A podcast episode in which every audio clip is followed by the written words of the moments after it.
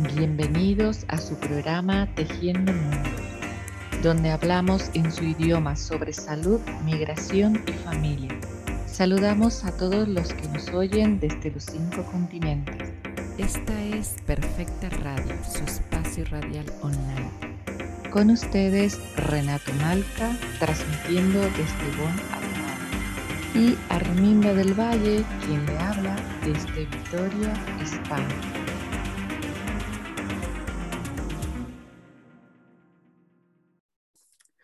Muy buenas tardes. Hoy sábado primero de mayo en su programa Tejiendo Mundos de Perfecta Radio, su radio que les acompaña en los cinco continentes. Aquí estamos acompañados de Arminda del Valle y vamos a tratar el tema de mindfulness junto con Javier Elcarte. Él es psicoterapeuta y neuropsicólogo. Trabaja junto a su equipo multidisciplinar en Vitaliza, Pamplona. Bienvenido, Javier. Bienvenida, Arminda.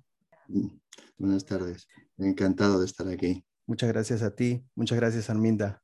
Bueno, este es un tema muy, muy interesante, el cual vamos a tratar porque especialmente en estos tiempos, pues viene bien tratar la regulación emocional. Dime, en ese sentido, ¿A qué nos podemos referir cuando hablamos de la importancia de la regulación emocional en la vida de las personas? ¿Cómo influye en nuestras vidas? Bueno, yo creo que la emoción es un elemento básico de nuestra vida, ¿sí? Es decir, el cerebro humano cuando es concebido, el feto primero, luego luego niño, a más o menos eh, hacia los tres meses y medio, cuatro, eh, tiene ya la capacidad de sentir. Imaginemos lo importante que es la emoción si tenemos en cuenta que desde esos tres, cuatro meses todavía en el vientre materno hasta prácticamente eh, los seis, siete años, el cerebro de ese embrión ya no fetólogo niño que viene al mundo predomina su percepción de la realidad desde el mundo emocional, sensorial, emocional. ¿sí? La parte cognitivo-formal va a ser bastante más tardía. ¿sí? La construcción, la eh, autonarrativa del cerebro del niño empieza en el, hipocampo, allá por los eh, dos años y medio, tres. Yo no soy un gran experto, mi compañera Cristina sabe más de esto, pero quiero decir que cuando vemos un niño pequeñito, ah, no razona como nosotros, pero siente y se da cuenta de todo a un nivel sensorial y o emocional. Por lo tanto, hay muchas memorias que nosotros tenemos grabadas en nuestro cerebro, en la memoria implícita o sensorial, antes de haber podido ser integradas de una forma racional.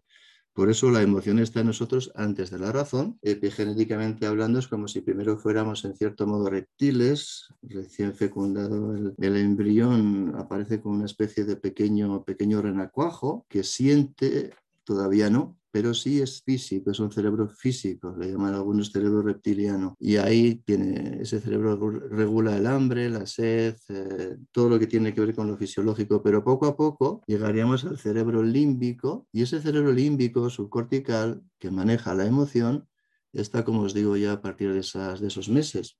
Y luego poco a poco irá apareciendo el cerebro ya sapiens, el cerebro eh, formal, cognitivo formal, capaz de razonar y de decir A es igual a B, B es igual a C, por lo tanto A será igual a C. Todo ese proceso conlleva un montón de vivencias donde todavía no está formalmente terminada la racionalidad, pero sí está la sensorialidad y la emocionalidad. Por lo tanto, la emoción está antes de que la razón se establezca y va a marcar muchísimo nuestra vida. Eso ya de entrada habrá muchas cosas que nosotros hemos vivido que no las, igual no las recordamos o si las recordamos, las recordamos en forma de color en forma de sensación, que estarán grabadas y se activarán en nuestra vida. Y si no sabemos que es una experiencia emocional grabada en mi memoria implícita sensorial, pues estaremos perdidos. ¿sí?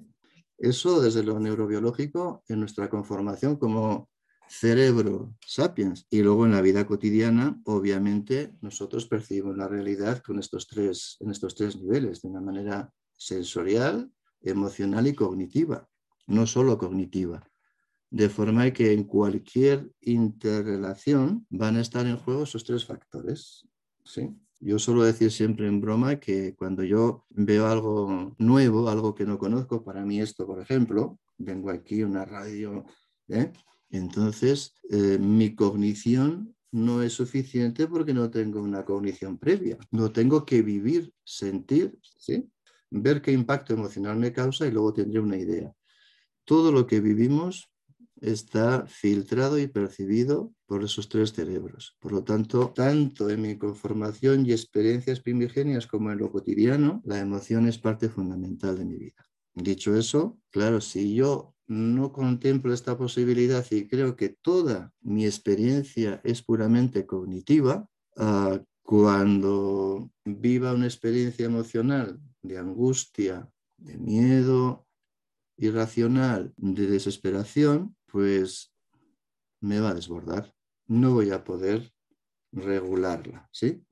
De forma que la regulación emocional no es una ciencia per se ah, terapéutica solo. obviamente es terapéutica, pero es que sería, digamos, en un cerebro equilibrado lo natural. De manera que cuando yo vivo algo, eso se, se vive de una manera sensorial, me produce en el cuerpo alguna sensación emocional, alguna emoción, y si lo integro porque estoy equilibrado, le daré un sentido a eso que estoy sintiendo, valga la redundancia.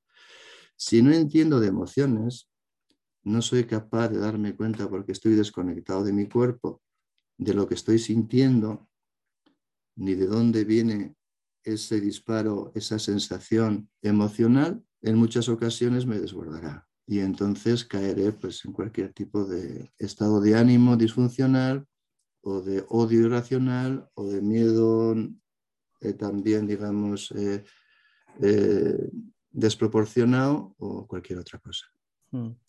Eh, aquí por, eh, me, has hecho un poco acordar una situación a la cual yo llegué a un psiquiatra, un especialista en tema de movimientos rítmicos y trabajaba con niños pequeños especialmente.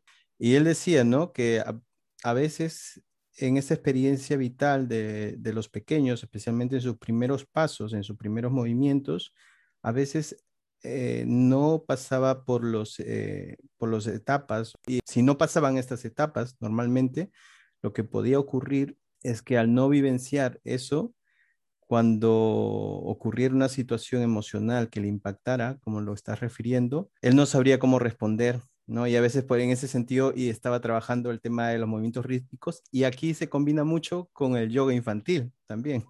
Bueno, al final, la, sí, los movimientos rítmicos tienen que ver con movimientos innatos que no se, que no se integran. Entonces, luego a través de unos ejercicios se intenta que la persona, digamos, cumpla esa, esa función que está sin terminar. Es decir, todo el proceso que, que, hemos hablado de conformación del cerebro tiene un ritmo y tiene que ser primero sensorial, luego tiene que ser emocional y terminar. Si en ese proceso eh, Mira, hay un, experimento que se suelo comentar siempre, que Cristina lo comenta siempre en psiquiatría perinatal, psicología perinatal.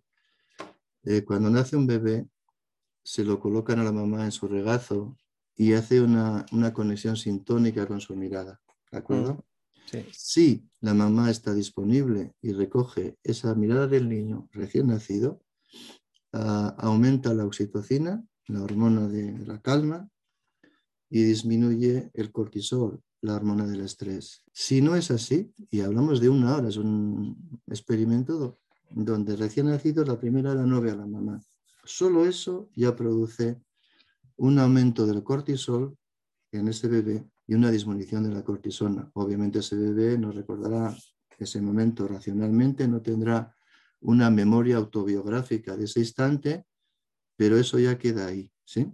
Eh, sí, nosotros, es que hay muchos ejemplos que te podría poner. Bueno, nuestra propia hija tuvo un accidente en vacaciones, se cortó así, se clavó el frenillo con los dientes, tenían creo que 11, 12 meses, no recuerdo bien. Tuvimos que ir rápidamente y tuvieron con bisturí que sajarle en vivo porque había, estaba no era grave, pero estaba ahí enganchado. Ella no recuerda, obviamente, pasado el tiempo y no recuerda, pero a los meses de eso, cuando tuvimos que ir a la revisión pediátrica, cuando ella vio hospital, vio batas, se alteró. Es decir, nuestras memorias están ahí, ¿sí? ¿Ok? Por eso no es que la emoción Eh, cuando hablamos de regulación emocional, estamos hablando de algo, no sé, como, como de personas blanditas, etc. Estamos hablando de personas eh, normales y cómo ha sido su desarrollo, el desarrollo de su cerebro emocional. Luego, en la tipología, que nos gusta tanto la tipología, yo no soy mucho de tipología, hablaremos también de personas altamente sensibles. ¿sí? Y estas personas pues tienen, digamos, biológicamente también, en su carácter biológico, una predominancia mayor de lo, de lo, de lo sensorial, de lo emocional, normalmente de lo visoespacial también. Digamos que, que hay un poquito más de, de activación de hemisferio derecho. Y estas personas, otra vez repito, si no conocen este fenómeno, pues son candidatas al sufrimiento y, al psicólogo, porque la intensidad con la que viven sus respuestas emocionales ¿sí? les desborda y si no entienden su naturaleza, acaban pensando pues, que son débiles o lloricas o que no saben situarse, no saben, digamos, responder a, los, a las decepciones o a los rechazos, en fin. Como te digo, hay una parte genética que va a hacer que yo sea más o menos sensitivo. De cuatro que somos dos, somos menos sensitivos, dos más. ¿eh? y dentro de esa, digamos, eh, de esa realidad eh, biológica, cuando nacemos, y bueno, incluso en el feto materno yo llamo nacer a ser, a ser engendrado, en función de mi mayor o menor predisposición genética a la sensitividad, según lo que viva, eso también me irá marcando. Quiero decir, mismas experiencias en la infancia, con un cerebro biológicamente más perceptivo sensitivo, tendrá una conformación de un yo, neurobiológicamente hablando y psicológicamente hablando, de una manera distinta a si me pasa a mí que mm, genéticamente soy menos sensitivo. Mismas experiencias, en mi caso, el desarrollo de mi cerebro será distinto. Por eso es un juego interesantísimo la emoción, porque ya venimos con mayor o menor, digamos, eh, sensitividad y luego lo que vivimos se graba, con lo cual en la edad adulta la emoción en psicología hoy ya está, ya está asumido, es casi, casi una asignatura pendiente básica. ¿eh? No vale aquello que decíamos hace muchos años, ¿no? No, no, aquello ya pasó, ya lo superé.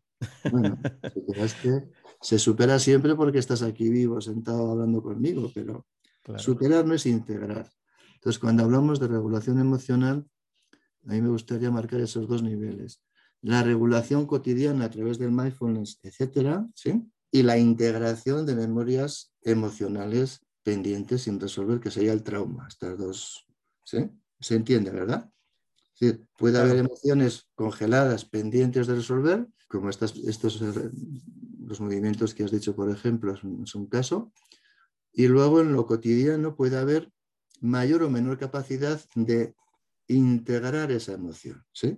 Pues el mindfulness va a cumplir una función aquí, el mindfulness como lo entiendo yo, terapéutico, es decir, va a ser una herramienta que me va a ayudar a sostenerme cuando yo, bien en lo cotidiano o bien porque se disparan memorias antiguas, yo me pueda sostener mínimamente. Y entonces sí se puede hacer la terapia con mayor facilidad.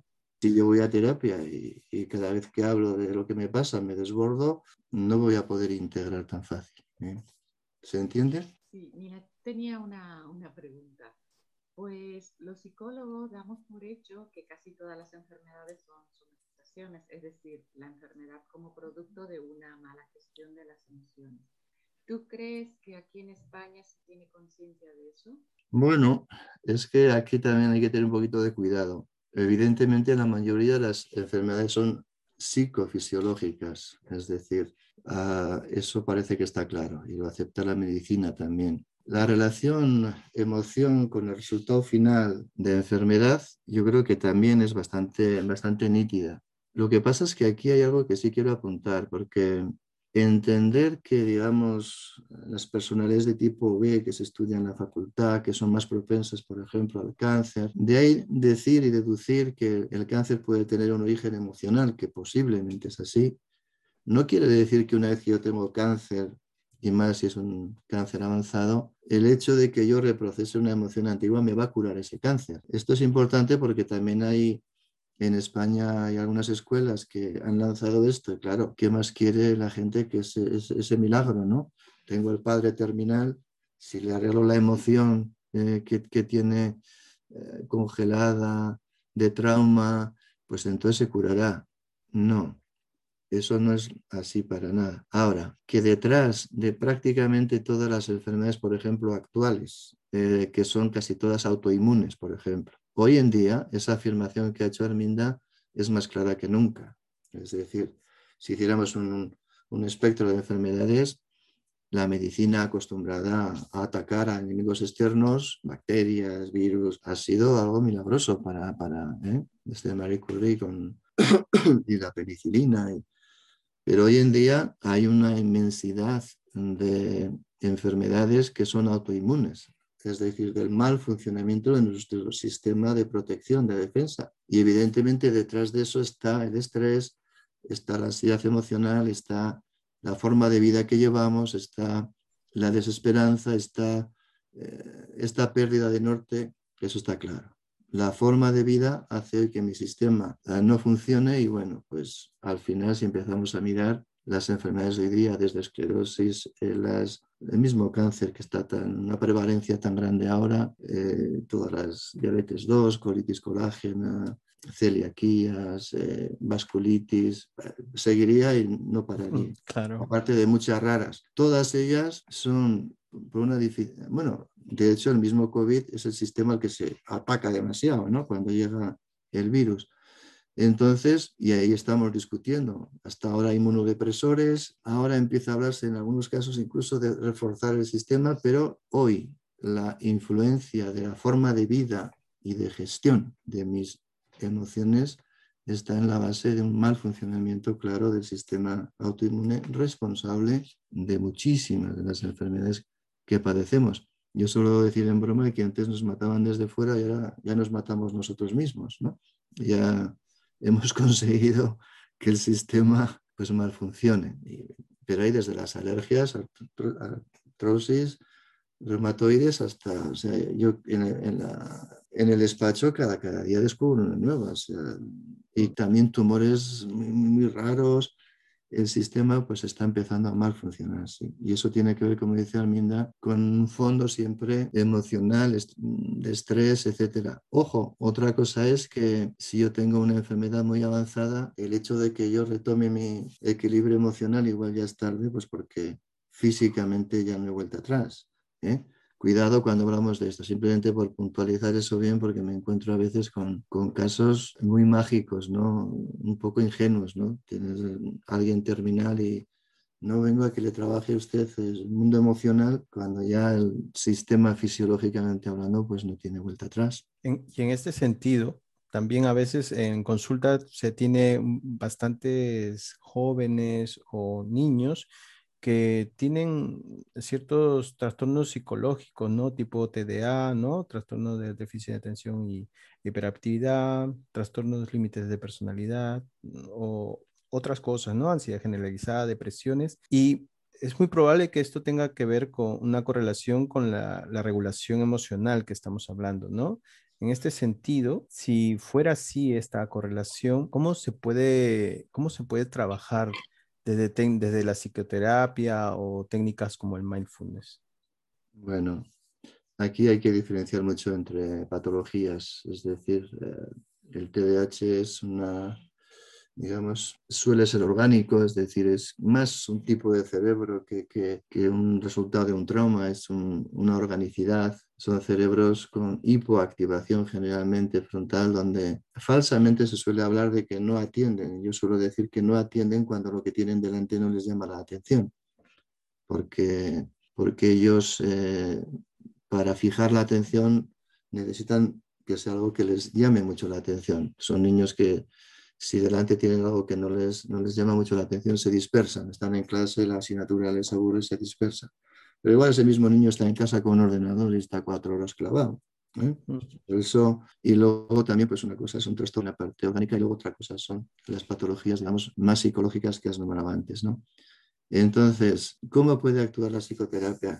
Al final, en las psicoterapias que se llama de tercera generación, más centradas en el cuerpo, eh, que han venido como consecuencia de esta especie de asunción de que lo que he vivido está, digamos, grabado en el cuerpo, en la memoria, como os decía antes, implícita, y que puede ser reactivado y reprocesado, o sea, integrado. A todas estas terapias abordan el trauma, vamos a llamar trauma a heridas.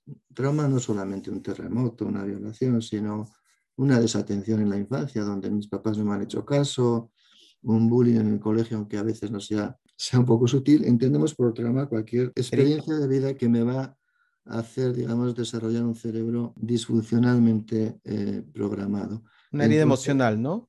Sí, bueno, es que el nivel emocional luego se va, se va a explicitar en todos los niveles, pero efectivamente, entonces, si yo tengo heridas emocionales pendientes, imagínate que voy al terapeuta. Hasta hace no tanto, pues había una terapia sobre todo cognitivo-conductual, es decir, hacer que la persona comprendiera lo que estaba viviendo en tiempo normalmente presente, con reflexiones obviamente del pasado, y luego, eh, digamos, en base a esa comprensión se proyectaban protocolos conductuales, es decir, de, de, cambio de conducta. ¿no? Es decir, yo soy tímido porque, porque pues yo qué sé, no hablaba bien, se reían de mí, entonces yo eso lo entiendo y entonces empiezo a desarrollar protocolos, pautas y la famosa frase cuando alguien va al psicólogo es quiero pautas para. Claro, eso no es tan sencillo porque, claro, tú vas, lees un libro de autoayuda, vas a un psicólogo, entiendes lo que te pasa, te dan las pautas, pero luego vas a ejecutar esa pauta, sobre todo, este es un ejemplo bueno de, la timidez, ¿no?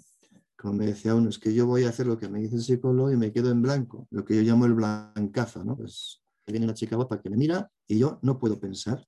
Se me pone un bolo y durante unos segundos o yo me quedo en blanco. Claro, la gestión de ese instante no es tan sencilla como una pauta. ¿eh? Entonces hay las terapias, como te digo, el tipo MDR, sensorio-motor, sensorio-motriz, Peter Levine. Eh, muchas de estas terapias también hace ya muchos años de la gesta, centrada en el trabajo de campo en el cuerpo, todas ellas pretendían evocar de alguna manera em, a través de una, diana, la terapia sería evocar una diana donde se activó esa herida, sostener a la persona ahí y confiando en una capacidad homeostática que tiene el cerebro per se de procesar la información, le llamaban el procesamiento adaptativo de la información, el cerebro que pudiera reprocesar aquello que no procesó bien porque era no pequeñito, porque lo que le pasó fue excesivamente desbordante, de miedo, de angustia, más adulto, con la cognición y las capacidades que no tenía de niño, uno puede ir a esa herida, evocarla sostenida, acompañada por el terapeuta y con unas técnicas que, bueno, aquí es un poquito prolijo explicar, hacer que ese cerebro, al reprocesar aquello acompañado y consciente, pueda procesar de manera funcional lo que procesó disfuncionalmente. Y es aquí donde el mindfulness es una herramienta terapéutica. Luego hablaremos del mindfulness como herramienta de vida, es decir, pero herramienta terapéutica, ¿por qué?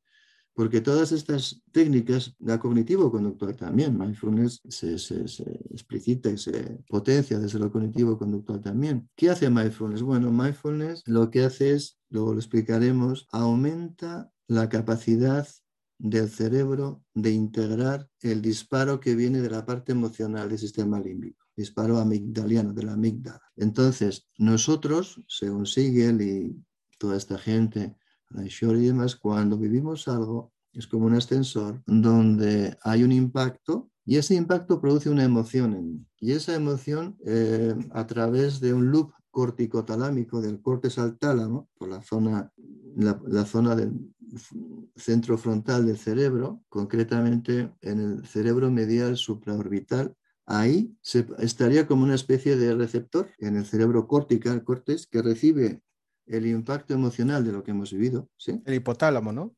Eh, sí, efectivamente. Entonces, eso llega y entonces ese receptor tiene, digamos, como una ventanita y recibe ese impacto y si está con la capacidad íntegra y sereno, pues lo integra. Y el cerebro puede integrar todo, muerte incluida. Es decir, el cerebro, ¿qué pasa? Que si yo tengo un trauma trauma como herida, consecuencia de experiencias que están sin resolver, yo suelo poner siempre el ejemplo, si a mí me han llamado tonto, habitualmente desde pequeño, pues yo, me vivo tonto. Y si tú me dices, jo, Javier, has llegado tarde hasta, pareces tonto, yo voy a sentir una angustia al ser llamado tonto en ese cerebro emocional mucho mayor de lo natural ante una broma como esta. Incluso la angustia va a ser tan grande que no va a pasar por esa ventanita que llamamos en MDR la ventanita de tolerancia emocional. Es decir, no va a pasar. Yo me voy a bloquear, no voy a poder integrar esa angustia. Cosa que a ti te sorprenderá porque me has hecho una especie de broma. ¿Qué ocurre entonces? Que no puedo procesar eso. Es decir, ese justo en la corteza cingulada entre, entre el sistema límbico y el cortes, en ese cerebro medial, entonces ahí no pasa, no, no, no. Y entonces eso sería una emoción no procesada, una emoción que está congelada, una emoción que el cerebro se bloquea, bloquea eso. Y entonces, claro, yo, ¿qué voy a hacer? Pues, pues, pues me voy a ir a casa, esto lo digo con los pacientes todos los días, y voy a estar toda la tarde, me llaman tontos, y es que soy tonto. Y luego además, en un esfuerzo, a muchos como yo, pues intentaré aparentar que soy listo y esforzarme mucho. Pero el hecho es que emocionalmente ahí habría un tapón, ¿sí? Un bloqueo emocional. Ahí vienen los mecanismos de defensa, ¿no? Dice que usted trae, por ejemplo, un mecanismo como la intelectualización y todo eso, ¿no? La negación. Ahí hay muchos, ahí hay muchos. Es decir, depende del impacto que yo viva, digamos que los más, los más, es decir, el cerebro siempre sobrevive, ¿sí? De manera que si yo vivo una experiencia, soy jovencito, pequeñito, un niño y me abusa un familiar, eh, el cerebro tiene que procesar eso. Lo que pasa es que no lo procesa funcionalmente, porque un niño no puede intelectualizar que un papá haga eso, no, no puede comprenderlo, no está en su patrón todavía, no, no tiene esa capacidad. Entonces, ¿qué hace el niño? Lo, digamos, lo integra, pero de manera disfuncional y casi todas las víctimas de, de abuso sexual, por ejemplo, se crecen creyéndose que son eh, culpables, que han ah. sido malas o sucias o sí. Esa es una manera. La intelectualización, si es natural, es buena, pero bueno, hay otra manera, pues muy típica, es eh, que ante esa dificultad la mente ah, que no puede controlar esa angustia desarrolle bucles mentales o pautas o conductas que sí puede controlar. Eso sería la obsesión. Y ahí vienen pues los rituales. Si yo soy una chica y me llaman gordita y la angustia que vivo no puedo digerirla, igual sí puedo controlar las calorías que como y acabo desarrollando un plan B que me da sensación de control, un locus de control mío, ¿sí? Segunda manera, si hay una vivencia extrema, diríamos, que, puede resultar en vida o muerte, el cerebro no solamente no puede digerir, sino que desconecta absolutamente eso. Se, llama, se llamaría disociación, desconexión. Hmm.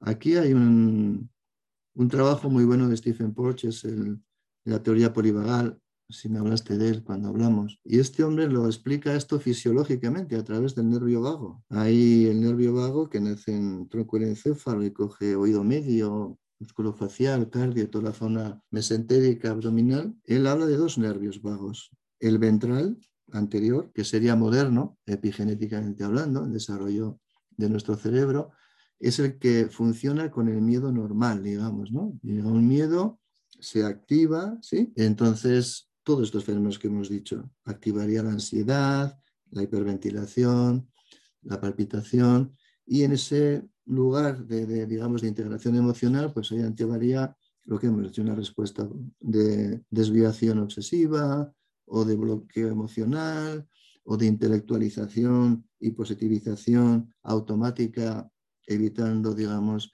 la vivencia directa de la emoción. Todo eso sería una respuesta del nervio vago ventral que es moderno, está mielinizado, es decir, llega realmente a través de sus axones hasta, el cuerpo, hasta, el vientre, ese, ese, ese sensor. Él dice que cuando yo estoy ante un fenómeno de vida o muerte, de tan desbordante que el sistema puede colapsar, se activa, se desactiva el nervio vago ventral y se activa el dorsal, que es más antiguo, no está mielinizado y desconecta el sistema. De manera que cuando hay una violación muy terrible, muchas veces oirás, la víctima no se defendió, es que la víctima está congelada. Claro, como un animalito, ¿no? Cuando reacciona ante un ataque. Exactamente igual, cuando exactamente igual. Los animalitos hacen eso. Ah. De hecho, se congelan y luego cuando pasa un rato tiemblan.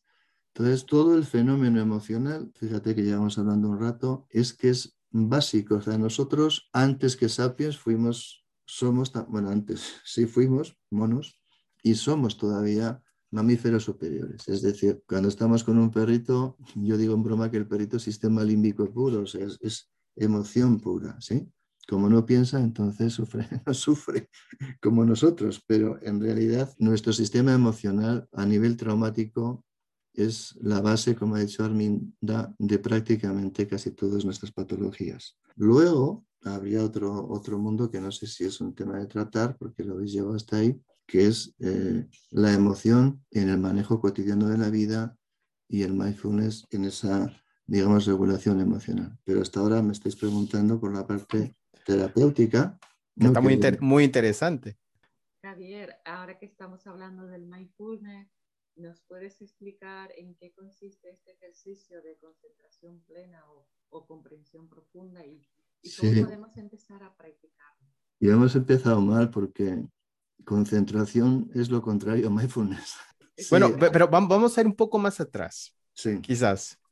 Eh, porque tú me habías comentado que antes de empezar el mindfulness tú habías tenido prácticas con técnicas orientales, entonces esto te ayudó mucho para llegar al mindfulness, ¿o me equivoco? No, no, a ver, por mi experiencia de vida a mí me tocó, me, ha tocado estar años en soledad, donde yo tuve la oportunidad de, practicar la meditación, pero hablamos de hace 30, 40 años, o sea, hablamos de el mindfulness todavía no estaba ni en la mente de Kabat-Zinn, o sea, no, ¿sí?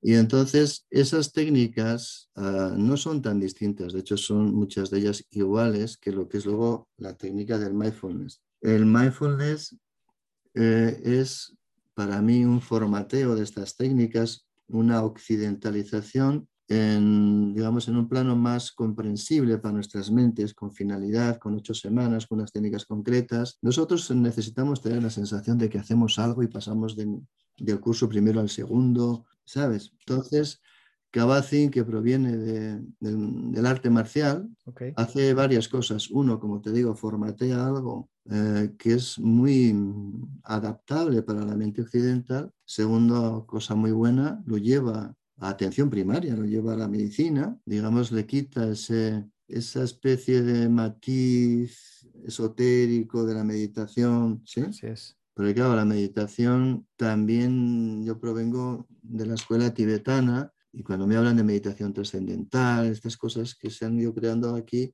es muy distinto. Entonces la meditación como tal, en origen, es sencilla, es decir, cuando un tibetano nos hablaba de meditación, durante muchísimo tiempo lo que se hace es calmar la mente y es a través de meditación en la respiración generalmente. Ellos lo llaman shine, que es pacificar la mente. Esto es básicamente el, mindfulness con ejercicios un poquito más, parece sofisticados, pues como decía esto, no pienso en una pasa, pero los tibetanos que cuando estás pues muchos, muchos meses, mucho tiempo practicando, ellos aspiran a ir un poco más allá, que es saber la mente, y le llaman eso lactón, que es ver la mente. Una cosa es pacífica, la otra es verla. Entonces, meditación en, en palabras eh, búdicas de Buda es ver las cosas como son, no tiene más historia. No mm. pretende inventar ni solucionar nada.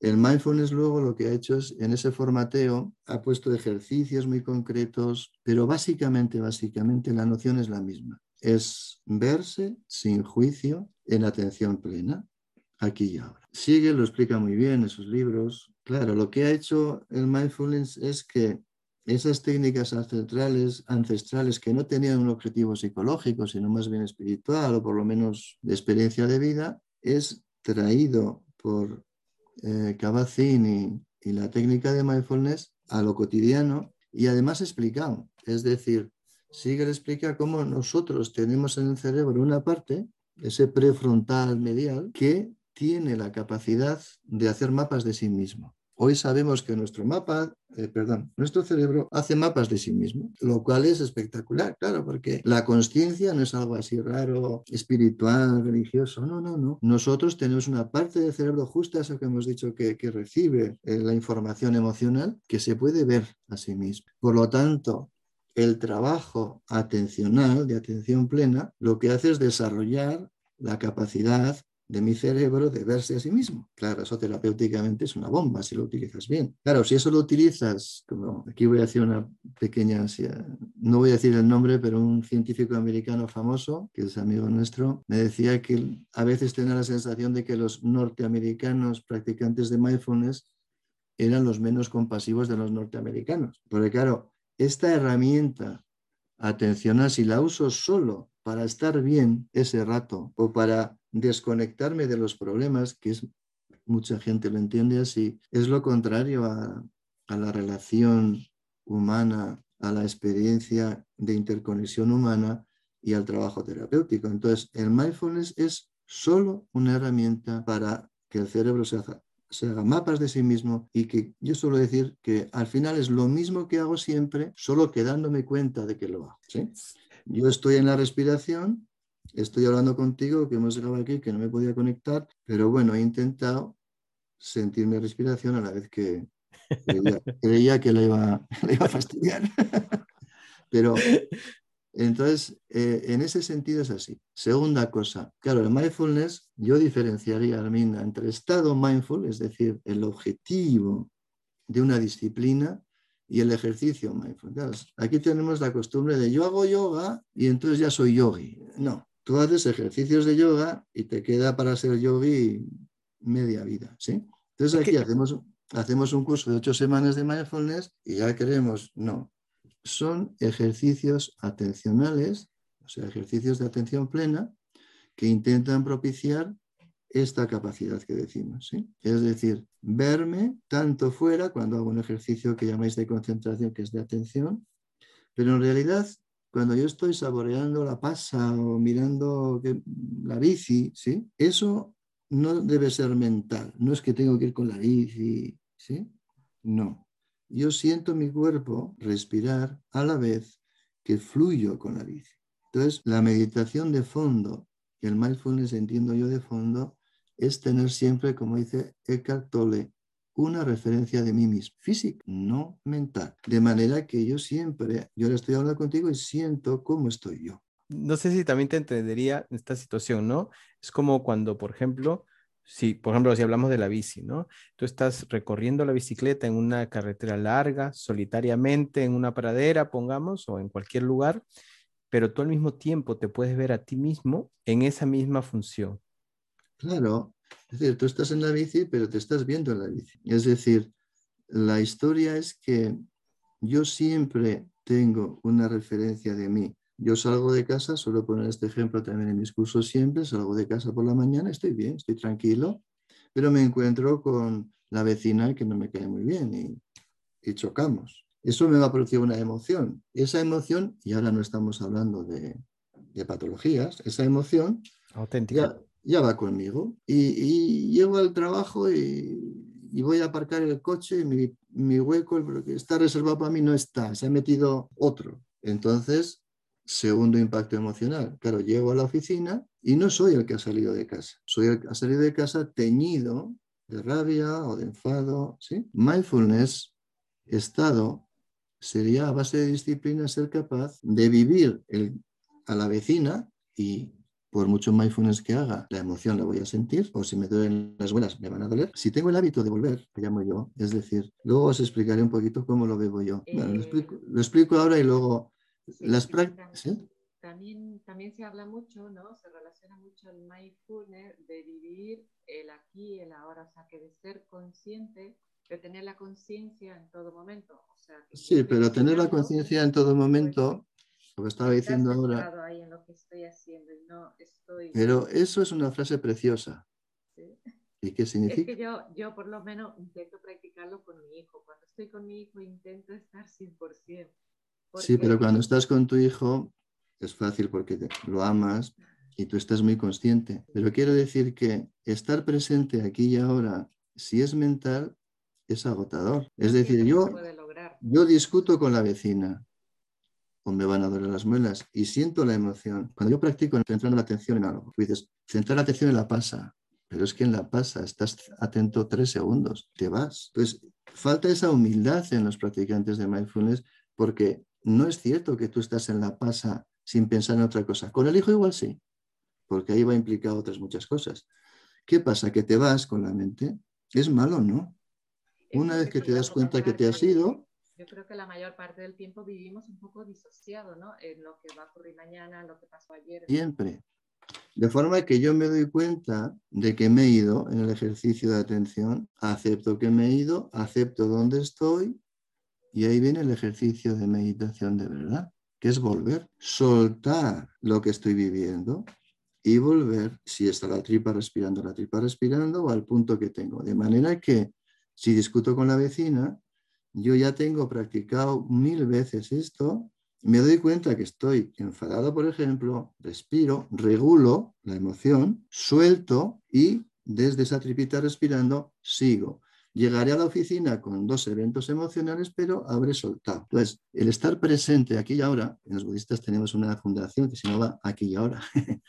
Eh, eso hay que entenderlo bien. Yo tenía un gran practicante de mindfulness en mis cursos, era el instructor, y estaba tan atento a la aquí y ahora, cruzando un paso de cebra, ¿sí? que no vio el coche, porque estaba atento. Entonces, son ejercicios de atención, pero estando Arminda con el hijo es un ejemplo mejor de mindfulness. Ahí está toda su atención en el hijo sin perder la atención en ella. En, este sentido, Javier, que estoy tomando, no sé si también se puede tomar esta, esta, esta conciencia plena también a través de una emoción como el sufrimiento. Es que me quedo pensando en algo que había leído sobre el Dalai Lama, ¿no? No hablaba de mindfulness, por supuesto, pero hablaba de conciencia plena y decía que eh, el Buda enseñaba, quería enseñar eh, a reconocer el sufrimiento y a saber tratar con él.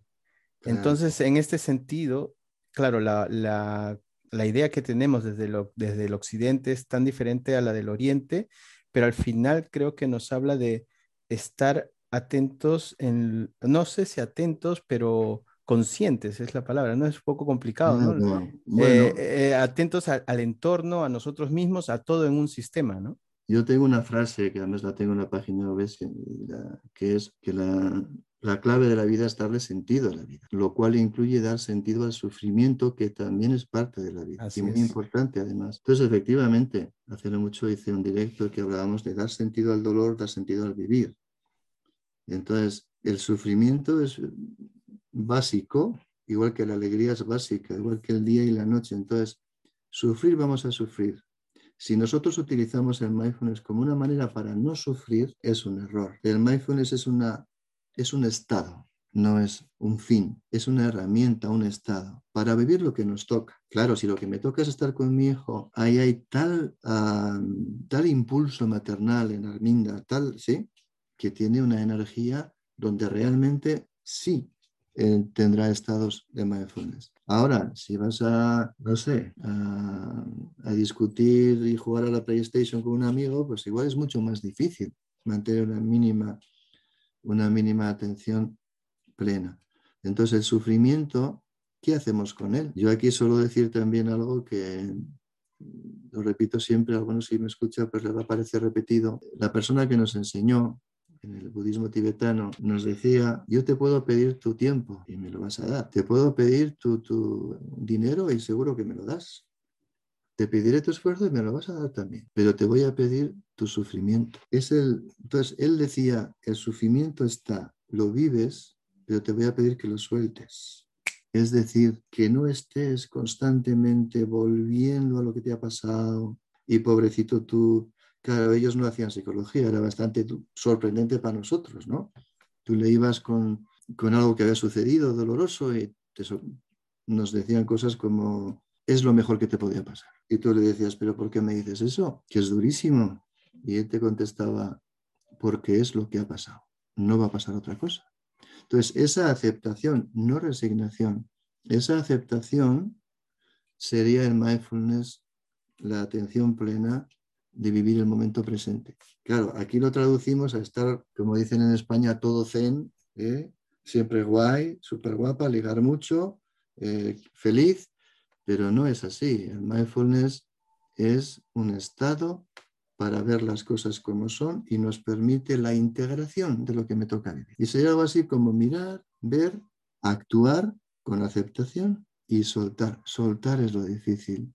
Renato y Arminda, soltar es lo que nos cuesta. Pues nos gustan mucho las técnicas y, y libros, y decir, estar presente. Es bueno, es así. Pero cuando hago terapia con alguien y estoy llevándolo a una herida, toda la teoría esta se queda en ese momento. ¿Se sostendrá esa persona en la respiración tranquila cuando conectemos con, yo qué sé, el maltrato? Eso es el mindfulness. Por eso hay personas que, que van a la terapia, el terapeuta con toda su buena intención le lleva al recuerdo y, y salen peor, porque cuando conectan con la herida no se pueden sostener. Somos muy posesivos de nuestras miserias.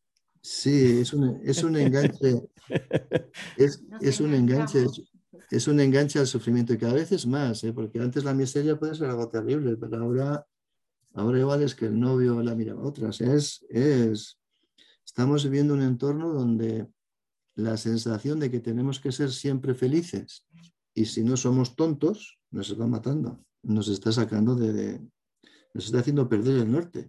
Obviamente el cerebro tiende a crecer y, y buscamos siempre el bienestar, pero, pero históricamente siempre hemos entendido que, que es blanco-negro y día y noche y alegría y dolor. Ahora estamos empezando a olvidar eso, de forma que vienen jóvenes que si trabajáis con inmigración, esto es muy fácil de ver, es decir, la persona que viene una patera, ¿sí?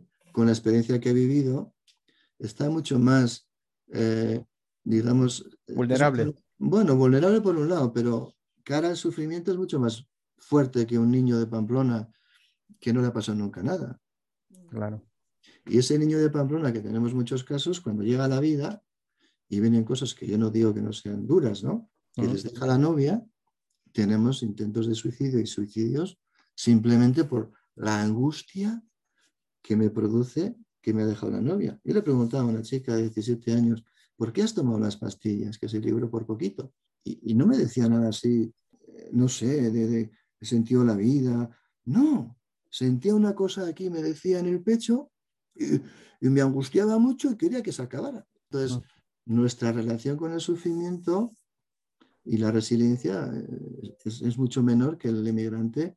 Lo que pasa es que otra cosa es que el inmigrante ya tiene otros componentes de, de- de trauma de, de origen y de, y de adaptación y demás. Pero nosotros, desde el mindfulness terapéutico que intentamos aplicar, hablamos siempre, siempre, siempre de ver las cosas como son, aceptando sin juicio lo que vivo y cómo lo vivo, y el mindfulness me puede ayudar a mejorar el cómo lo vivo, a ser mejor madre, como decía Arminda, porque estoy más presente, pero no va a cambiar que me toque o no la lotería, me va a ayudar a vivir el que no me toque, ojo, y el que me toque también, ¿eh? la, euforia, la euforia también vale, hay que soltar también. Bueno, hay que comenzar comprándola.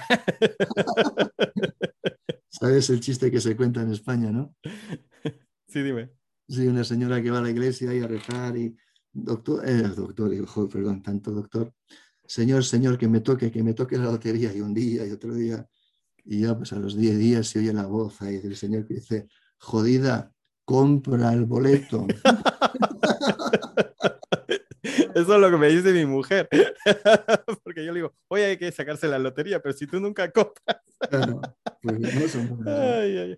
Mira, eh, hablando un poco de, bueno, estamos hablando pues sobre el mindfulness, ¿no? Y, eh, especialmente te habíamos dicho al inicio que en esta época pues se ve un poco la necesidad de, de aplicarlo, porque en esta situación de confinamiento, especialmente estamos con nuestros hijos, nuestra pareja, y se está viendo que hay muchas situaciones, ah, vamos, no vamos a ir tanto al exceso de que hay una gran cantidad de violencia eh, intrafamiliar, pero sí hay muchos problemas dentro de la familia, dentro del colectivo que está ce- cerrado. ¿Qué tipo de ejercicios o qué tipo de acciones para empezar se pueden hacer para que uno pueda, no sé.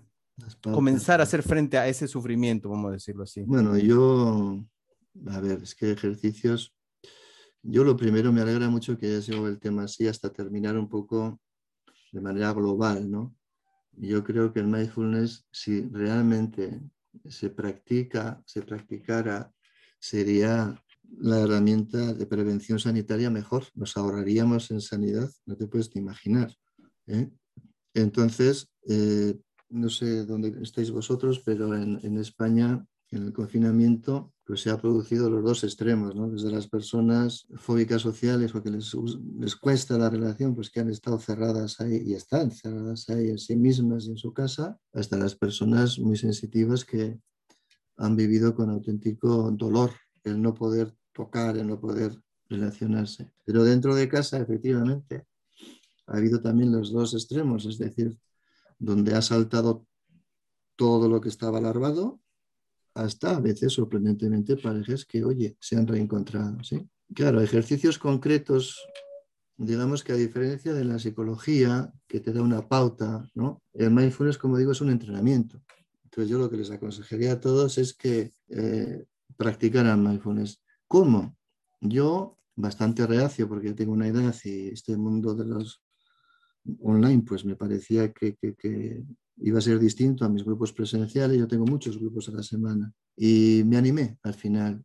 Entonces, he hecho, hago unos grupos eh, online, que hay gente de América, de Australia, y, y entonces les hablo de, crear en casa con una especie de, de, cámara de descompresión, como cuando vienen los astronautas, les digo, y antes de entrar en la nave hay que quitarse la diferencia de presión atmosférica. Digo, bueno, pues venís de la calle, de la bronca, ¿sí?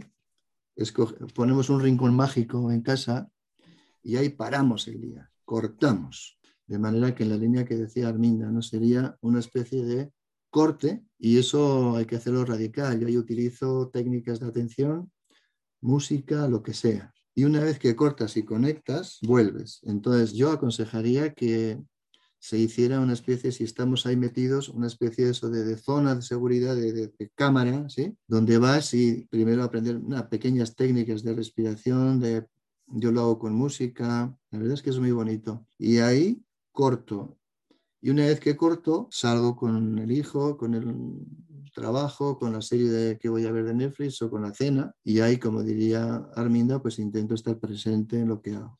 Es decir, básicamente esto, que nos cuesta tanto y hay que hacerlo físico, ahora con esta modalidad de tener que estar en casa, pues se puede hacer online, pero hay que hacerlo realmente en un lugar. Mi consejo es que sea el mismo lugar, si se puede la misma hora, la misma postura, la misma luz, y si ponemos algo de música no rítmica, la misma. Es decir, que sea un lugar donde el cerebro lo busque para parar. Aquí solo comentar que hay una película, no sé si la habéis visto, de meditación de Thich Nhat, este monje vietnamita que tiene un centro en Burdeos, de Plant Village.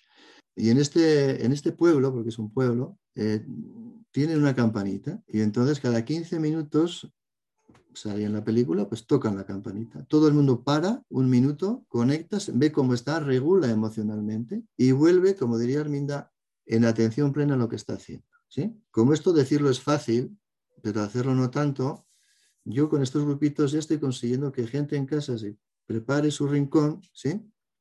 Y ese rincón a una hora cortan cortan, hacen su ejercicio, que no son tan complicados, pues puede ser atención a una vela, atención a tal, irse con la música, respiración.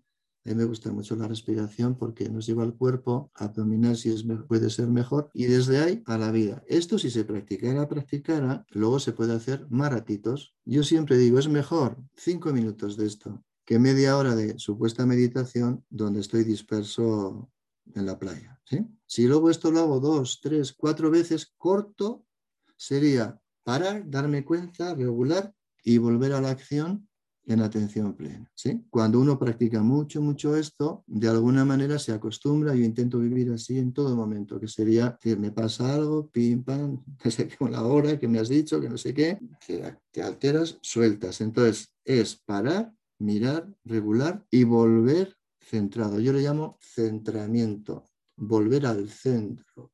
¿sí? Me disperso en la atmósfera a la nave, al cuerpo, me disperso a la nave. Y de la nave al hijo, de la nave a los huevos fritos que estoy haciendo en atención plena. La atención plena, la descripción es fácil, pero el corte no es tan fácil. Hombre, cuando vas a hacer el ejercicio a un centro, pues ahí es más fácil porque vas, ya vas a ello, está el contexto, pero eso hay que llevarlo a la vida. Y mm. entonces mi consejo es cortes, cortos, con alguna técnica concreta, donde yo tenga fijaciones del tipo el lugar, eh, ya os digo la hora, la luz, donde obligue al cuerpo, es decir, que yo le diga a mi cabeza, es tan importante este parón como la reunión en la empresa, ¿sí? O las notas de mi hija. Eso es.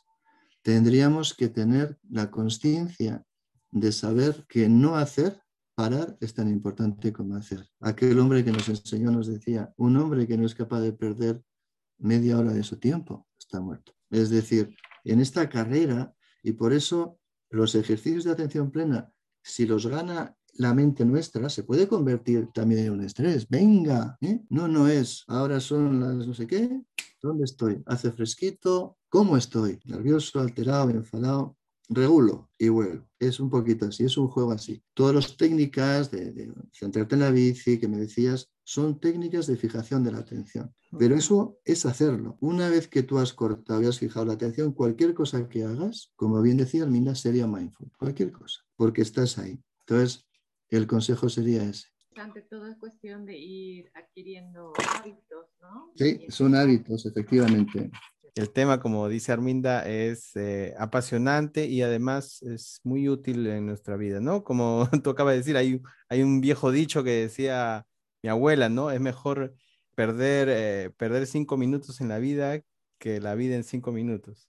Es una frase perfecta. Es es así, es decir, y ahora vamos tan deprisa, ¿verdad? Que, que no, nos, no nos damos cuenta. No nos da, entonces, ese parar, porque el mindfulness, para estar en atención plena, significa un cierto parón de mi mente. Si no, estamos en lo mismo. Es decir, no podemos hacer meditación con la cabeza, decíamos, con, con, con la mente de pensamientos que nos ha llevado a esta locura. Entonces, la mente de pensamientos tenemos que sosegarla, despistarla, y eso no se hace con la misma mente. Por eso todas las técnicas son, en cierto modo, fisiológicas, es, atención, es una atención vigilante, una fijación. No es concentración, tengo que pensarte, no, no, es ahí, me voy, ahí, me voy, ahí. Pero claro, me voy, vuelvo, ahí está la clave. Me voy, me ha dejado la novia, ahí. bueno, ahora pues nos vamos, pero volvemos. Muchas gracias. Gracias a vosotros, gracias Arminda. Un placer, muchas gracias. Chao. Para mayor información, puedes contactarnos a través de Instagram, arroba alas.migratorias o arroba Arminda Psicoterapeuta. También puedes mirarnos a través de la página web www.alasmigratorias.com. Y si quieres volver a escucharnos, puedes también hacerlo en nuestro podcast Tejiendo Mundos.